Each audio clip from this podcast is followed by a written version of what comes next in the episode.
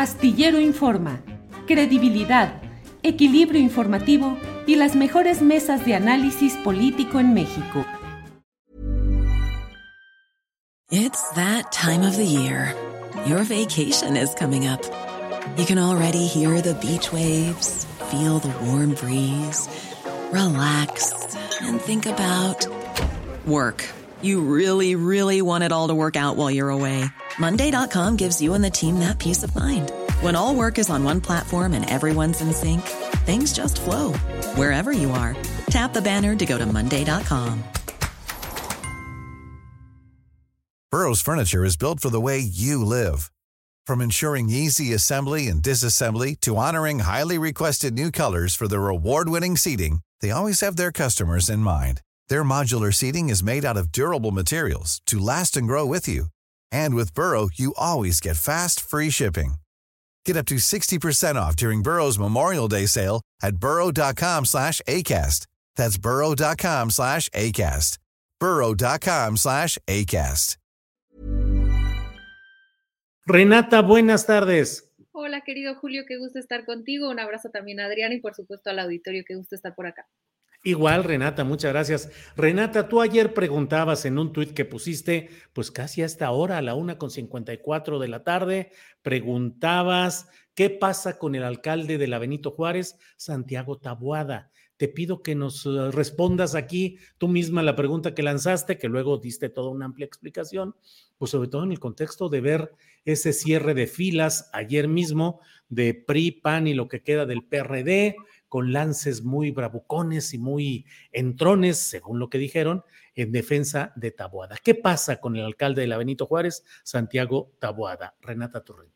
Claro, eh, bueno, lo que pasa con Taboada, ahorita explico específicamente el caso por el que presuntamente eh, la fiscalía ha sido muy cuidadosa en no dar mucha información porque está investigando, eh, pero eh, el tema de corrupción que lo está implicando. Pero eh, me gustaría nada más mencionar que esto se entra en un contexto de todo esto que conocemos como el cártel inmobiliario, que ha llevado a más de 10 mm, funcionarios, son 11 ahora, a la cárcel o por lo menos a tener un proceso legal abierto hasta el momento. Entre ellos, por supuesto, Cristian Monrueric, que fue diputado local acá, fue delegado, y, lo cacharon ahí tratando de cruzar la frontera de Estados Unidos y ahora está en prisión preventiva.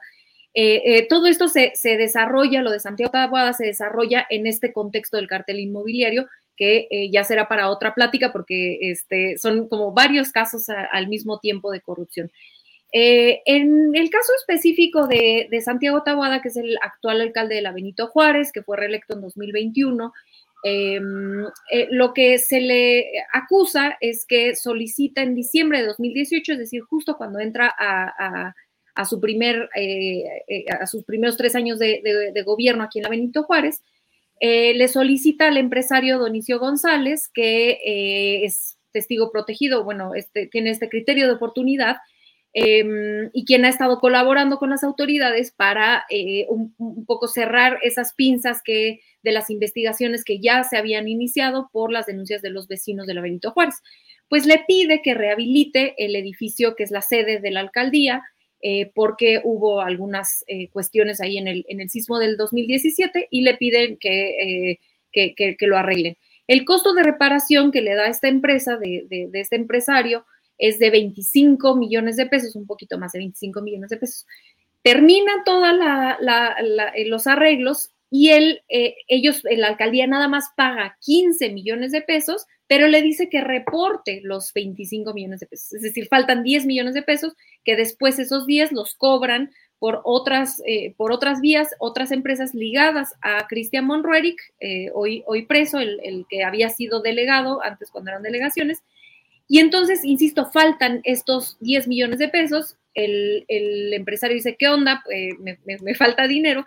Pero como este empresario ya había estado eh, eh, haciendo negocios con, la alcaldía, al principio es una cuestión así como, pues vemos si después te, te pagamos o no te pagamos. Bueno, al final de cuentas es que estos 10 millones de pesos no se pagan y eh, el empresario denuncia a la fiscalía, ¿no? Porque no, 10 millones de pesos probablemente ni tú ni yo los vamos a ver juntos nunca en la vida, no, no es menor. Es menor si lo comparamos con toda la industria, insisto, del cártel inmobiliario, que se calcula que sean de aproximadamente 7 mil millones de pesos, que es eh, equivalente a dos, a dos cablebuses o a 2.5 veces eh, el presupuesto anual de esta alcaldía, etcétera. Es muchísimo dinero la industria y por eso insisto que el caso de Tabuada se tiene que ver dentro de todo este contexto más amplio. Pero a mí con lo que me gustaría cerrar eh, esta intervención es diciendo que si em, hay persecución política, como dice el, el alcalde Tabuada, pues esto sería muy fácil de comprobar, porque él podría comprobar eh, que la transferencia sí se le hizo a este empresario por los 25 millones y no por los 15 millones que acusa el empresario y listo, ¿no? Aquí, están los, aquí está la factura que nos hizo, aquí está el pago, listo. Entonces a mí me parece curioso que esta es la segunda vez que el alcalde Taboada, teniendo la posibilidad de mostrar que hay una persecución política en su contra por parte de la fiscalía, que son acusaciones muy graves, decir que hay una persecución política, esta es la segunda vez que tiene la posibilidad de mostrarlo y decide no hacerlo. Mm, ¿Por qué será? La, vez pasada fue cuando justamente empiezan a, mm, investigar a Von Ruerich eh, por los 200 millones que desvió en esta empresa fachada que según iba a quitar el cascajo del, del, sismo del 2017 y simplemente el trabajo no se hizo y fueron 200 millones de pesos.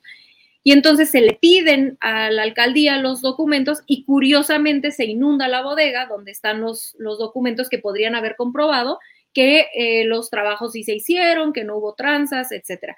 Entonces van dos veces que hace esto y después sale a decir que es persecución política. A mí me parece una narrativa gravísima que muchos medios de comunicación además están validando y que eh, pues yo sí recuerdo que esto, este grupo político que hoy está diciendo que hay persecución política, insisto, pudiendo, comprobar que, así fuera, eh, fue el mismo grupo que hace dos años decía que la ley es la ley y que las consultas políticas no son para que, que, si, si alguien cometió un crimen que se aplique eh, cuando estábamos en la consulta popular de los expresidentes, ¿no? Entonces, o, no quieren que se consulte y tampoco quieren que se aplique, tienen la posibilidad de mostrar que, eh, que sus dichos son ciertos y no lo hacen, pues la verdad es que parece muy poco creíble, mi querido eh, Julio.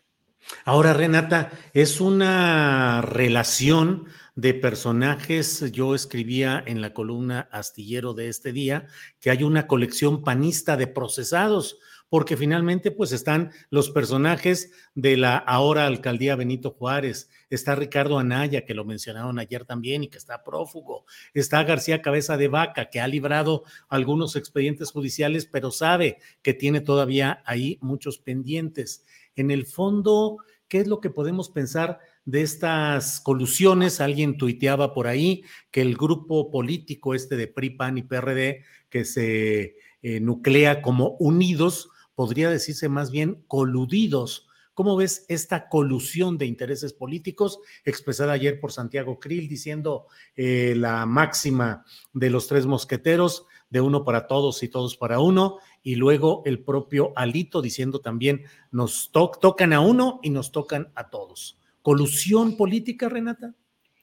Bueno, yo a mí sí me llama la atención, como bien mencionas, que no es por lo menos eh, eh, en específico voy a hablar del caso del PAN, no es solamente un personaje, esa, esa narrativa que luego ponen de la manzana, que, medio intentaron ponerla con García Luna de la manzana eh, por, podrida, en realidad es que, como bien mencionas, diferentes grupos políticos, porque el grupo político del calderonismo es antagónico al grupo político de los Romero, de los Taboada, del grupo político que, que ahora domina la Benito Juárez y que está en este problema del cártel inmobiliario, eh, eh, en realidad es que parece que dentro del PAN se ha construido un, yo por eso digo, no deberíamos decirle el cártel inmobiliario, sino es el cártel del PAN, porque trasciende el, cártel inmobiliario. También se están comportando como otro tipo de cártel, en el caso de García Luna eh, con el calderonismo. cabeza de vaca, bueno, ni se diga, ¿no? dan, dan terror. Y luego los vemos, la narrativa que ponen en, ayer en, su, en, el show que armaron para defender a Tabuada, y que eran los protegidos de Dios y verdaderamente, mi querido Julio, a mí hasta escalofríos me dio de pensar que eh, nos pudiera gobernar. Se, está, se, se, se están comportando como la, extrema derecha de este país, que siempre han sido, pero ahora, como bien dices, con esta eh, idea de colusión, eh, no solamente entre el PAN, que insisto, ha hecho estos eh, diferentes cárteles, sino también con Alito Moreno, que bueno, tiene un largo historial de presuntos crímenes, vamos a, siempre mantener el presuntos, pero varios, Em, y que ahora salen justamente a decir si se meten con uno, y me parece que Romero ahí estaba saliendo a decir que no se metieran con sus mujeres, que mejor se metieran con ellos, una narrativa muy misógina. Y yo decía, bueno, pues si no quieren que la fiscalía investigue a la hermana de Von Ruarich, que está en la cárcel, por ejemplo, pues entonces no metan a, que ella no lo haga y que ellos no metan a sus familiares, en específico a las mujeres, si tanto les preocupa, a, hacer crímenes, ¿no? A, hacer crímenes con ellos y a hacer las empresas fachadas, etc. Burroughs Furniture is built for the way you live. From ensuring easy assembly and disassembly to honoring highly requested new colors for their award-winning seating, they always have their customers in mind. Their modular seating is made out of durable materials to last and grow with you. And with Burrow, you always get fast, free shipping. Get up to 60% off during Burrow's Memorial Day sale at burrow.com slash ACAST. That's burrow.com slash ACAST. burrow.com slash ACAST. Hey, it's Ryan Reynolds, and I'm here with Keith, co-star of my upcoming film, If, only in theaters May 17th. Do you want to tell people the big news? All right, I'll do it. Sign up now and you'll get unlimited for $15 a month in six months of Paramount Plus Essential Plan on us. Mintmobile.com slash switch. Upfront payment of $45 equivalent to $15 per month. Unlimited over 40 gigabytes per month. Face lower speeds. Videos at 480p. Active Mint customers by 531.24 get six months of Paramount Plus Essential Plan. Auto renews after six months. Offer ends May 31st, 2024. Separate Paramount Plus registration required. Terms and conditions apply if rated PG. Um, Renata, eh, sí, eh, Renata, uno de los alegatos que tienen y que sostuvieron ayer es, lo dijeron expresamente, Morena y la 4T tienen pavor, así lo dijeron, pavor a perder la Ciudad de México y a perder las próximas elecciones. Y hay dentro de la argumentación de estos grupos el señalamiento de que todo esto es una guerra política con fines electorales para tratar de desmontar eh, la fuerza política que tiene el PAN, particularmente en la Benito Juárez, que ha sido un reducto absoluto de ellos, donde han ganado elección tras elección. ¿Qué decir a eso, Renata? Bueno, eh, lo primero es que a mí en lo personal sí me da pavor que gobiernen, la verdad que sí. Eh, a mí en lo personal, no, no sé a otras personas, pero ver esa extrema derecha empoderada, la verdad es que a mí sí me da terror en lo personal. ahora, eh, creo que lo que el argumento que ellos hacen, eh, estos dos, ¿no? Uno que tienen, que es una guerra política y el otro que es porque tienen miedo que el PAN gane, en específico en la Benito Juárez. Por supuesto, es que eso sí hay que decirlo. La Benito Juárez está enquistado el panismo. Eh, yo competí acá, nos ganaron 70 a 30. aquí está el panismo más duro de la Ciudad de México y me atrevo a decir que, que del país. Y eso es una realidad que Morena, si le interesa algún día este, eh, ganarlo, pues tendremos que entender qué es lo que sucede aquí en la Benito Juárez, ¿no? Creo que es multifactorial y da para un programa entero, pero, pero es muy interesante el caso de la Benito Juárez porque sí que hay un panismo eh, muy fuerte, ¿no? Que, es interesante porque es un panismo que odia el PRI y que será interesante ver cómo em, configuran esa narrativa ahora que son eh, aliados políticos abiertos y que tienen allá a, a, a Moreno. Eh, entonces, sí, en la Benito Juárez es verdad que, están enquistados y que tienen un poder eh, electoral muy fuerte e incuestionable, ¿no? Y eso, así es la democracia. Está, está muy bien que tengan acá eh, a su base este, movilizada. Ahora, Renata, ¿ves condiciones para que Morena y la 4T pierdan la elección en la Ciudad de México? Recordemos que tienen una mayoría de alcaldías en su poder. Sí, exactamente, que es el, siguiente punto que yo quería hacer. No, no creo que eh, si, Morena logra movilizar a, la gente que históricamente ha votado por la izquierda en esta ciudad, no creo que haya riesgo de perderlos. Acaban de salir esta semana eh, unas encuestas. Creo que la narrativa que ha tratado de instaurar el PAN sobre el, eh, triunfo inminente del panismo en la Ciudad de México, no se sostiene necesariamente con las encuestas. Las encuestas, la intención de voto en la Ciudad de México sigue ganando Morena eh, eh, si comparamos con la alianza PRI-PAN, ¿no? Eh, o los ponen por separado, pero bueno, incluso si sumas, ¿no? Que no necesariamente siempre esa sumatoria al aliarse se traduce. Pero incluso si la sumáramos, no, no, la intención de voto Morena sigue estando arriba. y, y no, por, no, por, no por menos. Creo que el reto que tiene Morena rumbo al 24 es lograr movilizar a eh, la gente que ha votado, que hemos votado por la izquierda en esta ciudad históricamente, que no es, no es menor, pero eh, que definitivamente creo que se puede lograr y que este eh, tipo de actuaciones, este tipo de shows que pone la derecha ayer, este, pues creo que en realidad le ayuda a los capitalinos, las capitalinas a recordar quién es el PAN y, lo mucho que se ha avanzado en materia de derechos en, esta ciudad porque ha sido gobernada por la izquierda por más de 20 años. Eh, Renata, ¿alguna crítica o autocrítica por qué la izquierda ha tenido una involución o una caída electoral en la Ciudad de México? ¿Por qué y qué tendría que hacerse específicamente? ¿Percibes que hay sectores relacionados con la cultura, el arte, la ciencia que estén desencantados con el ejercicio de los gobiernos de Morena?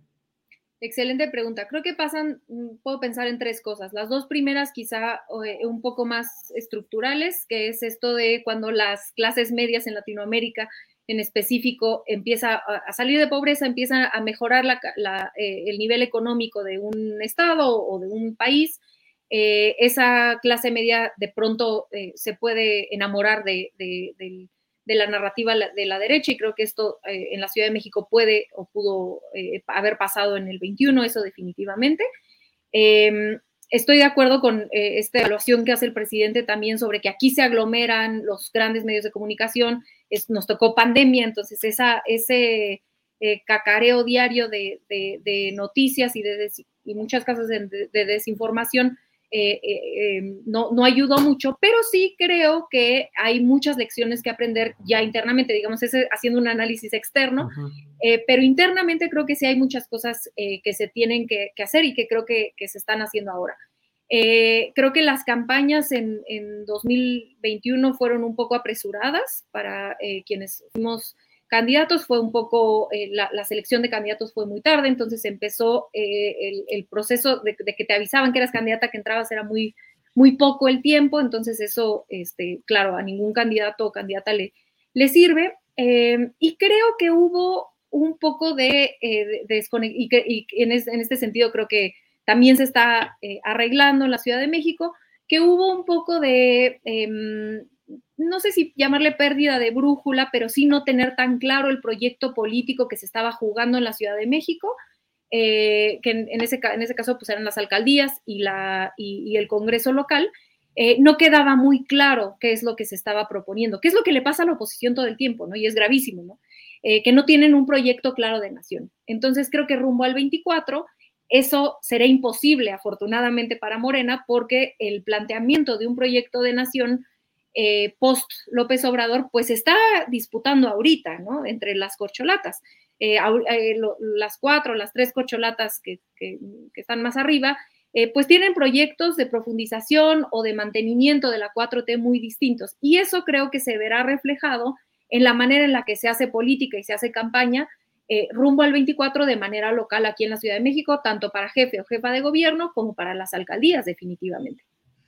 Bien, Renata. Nada más eh, déjame ser curioso en esto. Exactamente cuál fue esa pérdida de brújula en las elecciones del 21 para Morena y la 4T y qué fue, quiénes fueron los responsables o los operadores de ese planteamiento que fue, eh, pues no fue suficiente para tener la mayoría deseada.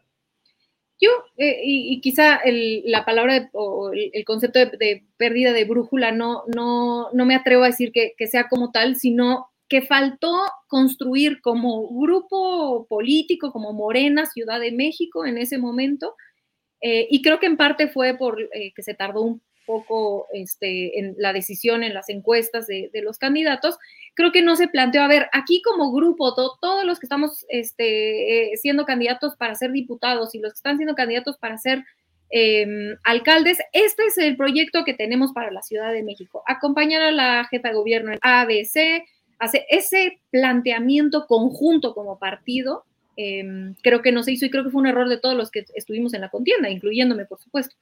Eh, entonces, eh, más bien creo que fue un poco que nos agarró mal parada la elección, pasó lo del metro, por supuesto, eh, estaba plena pandemia, entonces creo que fue una cuestión de esto que dice el Fisgón siempre de que le pasa a Morena, que es un, un partido muy joven, que creció muy rápido, él, le llama este gigante de dos metros y medio que, que tiene 12, 12, años, entonces de repente estas cosas que eh, con un partido que no está plenamente institucionalizado pueden suceder. Entonces creo que eh, por ahí va pero también eh, me atrevo a decir que las lecciones del 24 internamente se han tomado con muchísima seriedad y, que se está trabajando justamente para que este planteamiento hacia adelante sea muy claro. Pienso, por ejemplo, en una excepción que fue Clara Brugada en Iztapalapa, que ganó la reelección.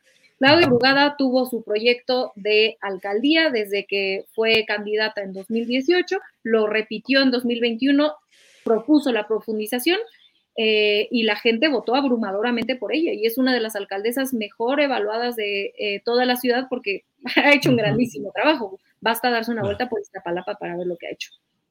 Renata, te agradezco mucho esta revisión, este repaso amplio sobre el tema del cártel inmobiliario del alcalde Tabuada, de la colusión de intereses partidistas opositores y también el análisis de lo que está pasando en Morena, en la 4T, en la Ciudad de México y rumbo a las próximas elecciones. Así es que, a reserva de lo que desees agregar, darte las gracias por esta ocasión, Renata. No, yo soy la agradecida contigo. Te mando un fuerte abrazo, mi querido Julio, y por supuesto a toda la audiencia. Que tengan buena tarde. Renata, gracias y buenas tardes. Hasta luego. Planning for your next trip? Elevate your travel style with Quince. Quince has all the jet setting essentials you'll want for your next getaway, like European linen, premium luggage options, buttery soft Italian leather bags, and so much more. And it's all priced at 50 to 80% less than similar brands. Plus, Quince only works with factories that use safe and ethical manufacturing practices. Pack your bags with high-quality essentials you'll be wearing for vacations to come with Quince. Go to quince.com slash trip for free shipping and 365-day returns. Hi, I'm Daniel, founder of Pretty Litter. Did you know cats tend to hide symptoms of sickness and pain? I learned this the hard way after losing my cat, Gingy. So I created Pretty Litter, a health monitoring litter that helps detect early signs of illness by changing colors, saving you money and potentially your cat's life. Pretty Litter is veterinarian developed, and it's the easiest way to keep tabs on your fur baby's health right at home. Go to prettylitter.com and use code ACAST for 20% off your first order and a free cat toy. Terms and conditions apply. See site for details. Para que te enteres del próximo noticiero, suscríbete y dale follow en Apple, Spotify, Amazon Music, Google o donde sea que escuches podcast. Te invitamos a visitar nuestra página julioastillero.com.